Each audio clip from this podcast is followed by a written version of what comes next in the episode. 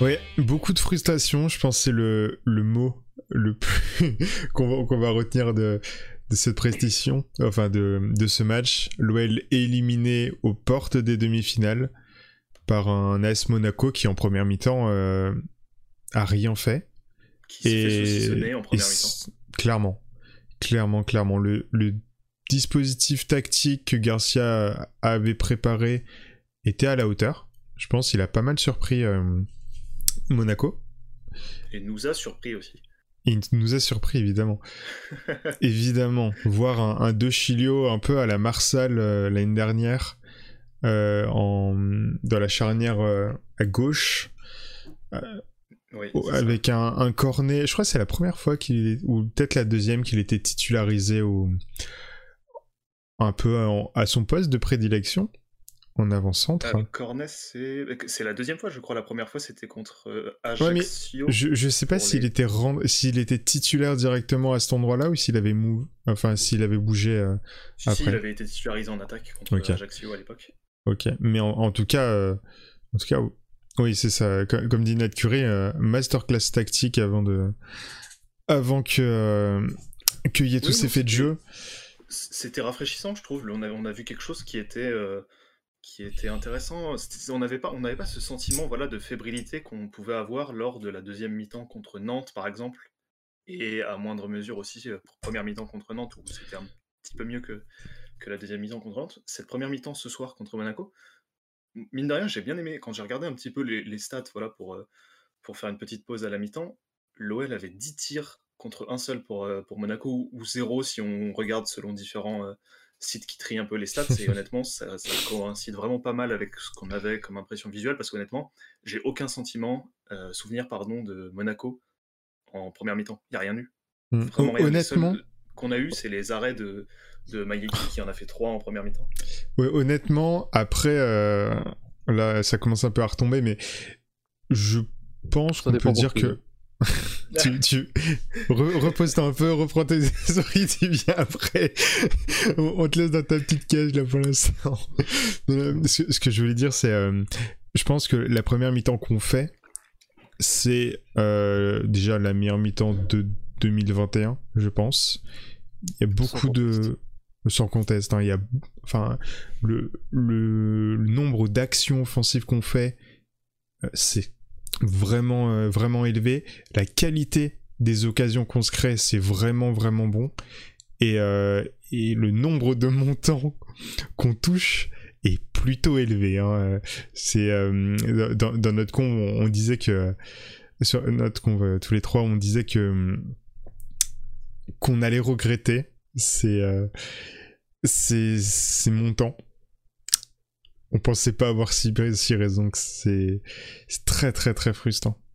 Et, et on est à Surtout que je 28 pense hein, que sur. s'il y a euh, justement un, voire deux buts même, ce qui aurait été envisageable d'inscrire en première mi-temps, Hum, il n'y a pas du tout ce sentiment un peu euh, bizarre sur la deuxième période où il y a beaucoup de flottement et puis on arrive au, au, senti- au- au moment fatidique avec euh, Demandé qui fait un pied haut en pleine surface, voilà, penalty, plus deuxième jaune égale carton rouge, enfin, tout, tout devient euh, problématique à partir de cet instant-là. Mais avant ça, l'OL, même si en deuxième mi-temps était un peu moins euh, dominateur, tenait encore la route. Mhm. Mais à partir du moment où il y a l'action avec Diomandé, c'est fin du monde. Patatras, tout s'est écroulé, et puis ensuite de 0 et, et hop, élimination dans la foulée. C'est très, euh, Oh. très dommage tout ça. J'ai trouvé qu'en première mi-temps, on a fait, pour une fois, un réel très beau quadrillage du terrain et une réelle belle capacité à effectuer un pressing. Un pressing qui était efficace et qui, pendant les 20 premières minutes, a empêché toute incursion des monégasques dans notre moitié de terrain.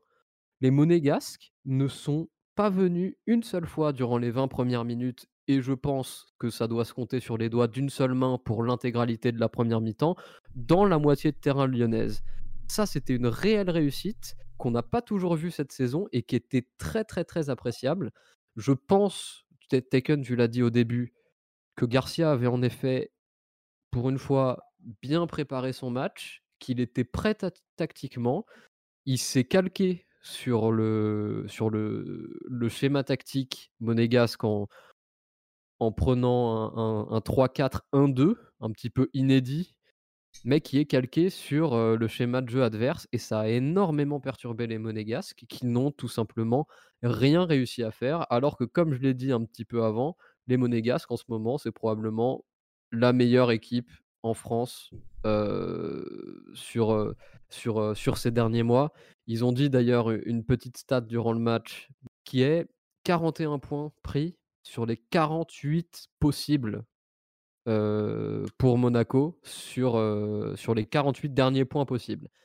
C'est énorme. Et nous, Mmh. on a fait un match ce soir qui aurait dû être récompensé par un 3-0 à la mi-temps. Ensuite, bon, les faits de jeu, on les connaît. Ça ne s'est pas passé comme ça. Ce match-là, on le joue 100 fois, on le gagne 99 fois. Il a fallu qu'on tombe sur la centième fois où on a mis 4, 4 montants et où la 90e fois on a hérité de Madame Frappard. Mmh. Bon, mieux vaut que ce soit en coupe. On les rejoue dans deux semaines. J'ose espérer que la Ligue, quand même, nous fera pas l'affront de nous la remettre. Et ce sera euh, bah, une des 99 fois où on doit le gagner si on fait le même match. Donc, euh, j'ai hâte d'être dans deux semaines pour prendre la revanche et puis euh, exorciser un petit peu euh, ce qui nous est tombé sur la tête ce soir. Tu aimes notre contenu? Alors n'hésite pas à cliquer sur le bouton s'abonner et à cliquer sur la cloche. Si tu aimes la vidéo, n'hésite pas à lâcher ton petit pouce bleu et à laisser ton avis en commentaire. Ça fait toujours plaisir. En, en- en fait, euh, ce qu'on voit beaucoup sur les réseaux sociaux et ce qu'on a vraiment pas envie de voir, euh, que ce soit dans le chat ou même, euh, même nous, euh, dans, dans ce qu'on dit, c'est direct pa- partir dans la facilité d'un- euh, enfin, de, de trouver un, une excuse, un, un, un charlot à insulter. Enfin, ça, ça mène à rien, c'est sous le coup de l'émotion et, et, et voilà. C'est pour ça qu'on. on- Moi, la seule chose que je noterai, que je vais noter tout de suite, en fait, c'est qu'on a eu il y a quelques jours l'annonce que Madame Stéphanie Frappard serait la première femme de l'histoire à arbitrer lors de l'Euro. On va donc avoir son arbitrage pour l'Euro, sachant que pour un Euro, l'UEFA dispose de tous les arbitres européens affiliés à l'UEFA. Et c'est Madame Frappard qui est choisie pour arbitrer, notamment, bien sûr, entre autres, hein, elle n'est pas la seule. Moi, j'aimerais comprendre pourquoi elle est choisie. Décision Parce que c'est pas parce que parce que c'est pas c'est pas c'est pas le niveau qui justifie qu'elle soit choisie. Moi, je suis pour qu'il y ait euh, des femmes arbitres, mais je suis en premier pour qu'il y ait des arbitres compétents. Dubois Cornet, euh, le, le duo qui, qui a été qui a été bon. Peut-être que Dubois a réellement trouvé une une position qui lui convient mieux. Un petit peu plus haut. euh, Et un en fait, plus haut. Je pense que ce, cette défense à 3, où lui il est un petit peu euh, vraiment sur l'extérieur et, euh, et il prend le couloir, ça lui permet de, de trouver des espaces et des passes qui,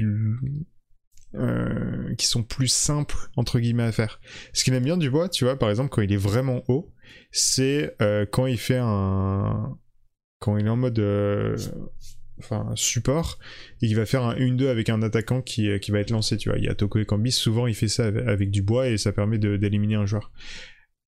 Sauf que, vu que là il est vraiment sur l'extérieur et que il peut vraiment monter bien haut, et ben il peut trouver des solutions et des passes dans les pieds sans devoir se retourner et euh, faire la spéciale. Moi j'appelle ça la spéciale du bois.